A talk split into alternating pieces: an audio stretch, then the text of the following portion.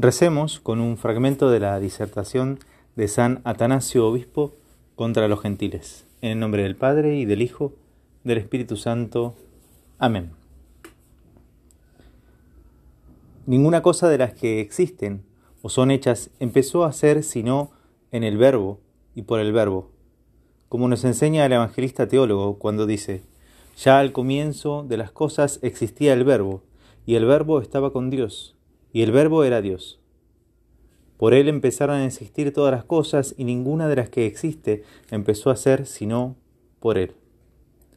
Así como el músico, con la lira bien templada, ejecuta una armonía, combinando con los recursos del arte los sonidos graves con los agudos y los intermedios, así también la sabiduría de Dios, teniendo en sus manos el universo como una lira, une las cosas de la atmósfera con las de la tierra y las del cielo con las de la atmósfera, y las asocia todas unas con otras, gobernándolos, gobernándolas con su voluntad y beneplácito.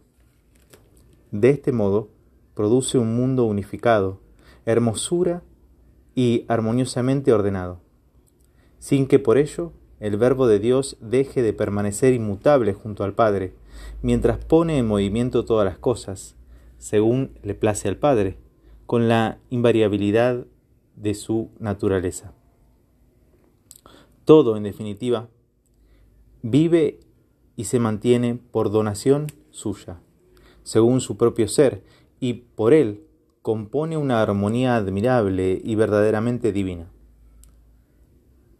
Tratemos de explicar esta verdad tan profunda por medio de una imagen. Pongamos, por ejemplo, un coro, un coro numeroso.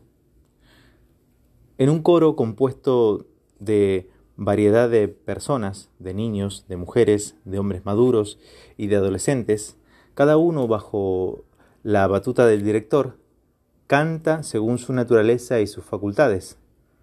El hombre con voz de hombre, el niño con voz de niño, la mujer con voz de mujer el, adolescente con voz de adolescente, y sin embargo, de todo el conjunto resulta una armonía.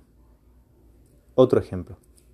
Nuestra alma pone simultáneamente en movimiento todos nuestros sentidos, cada uno según su actividad específica, y así, en presencia de algún estímulo exterior, todos a la vez se ponen en movimiento.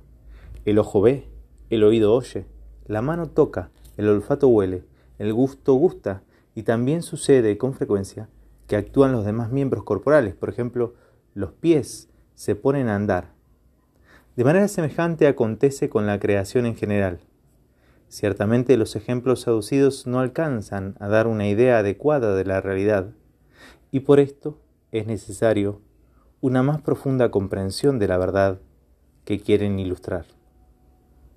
Es decir, que todas las cosas son gobernadas a una que todas las cosas son gobernadas a un solo mandato del verbo de Dios, de manera que ejerciendo cada ser su propia actividad, del conjunto resulta un orden perfecto.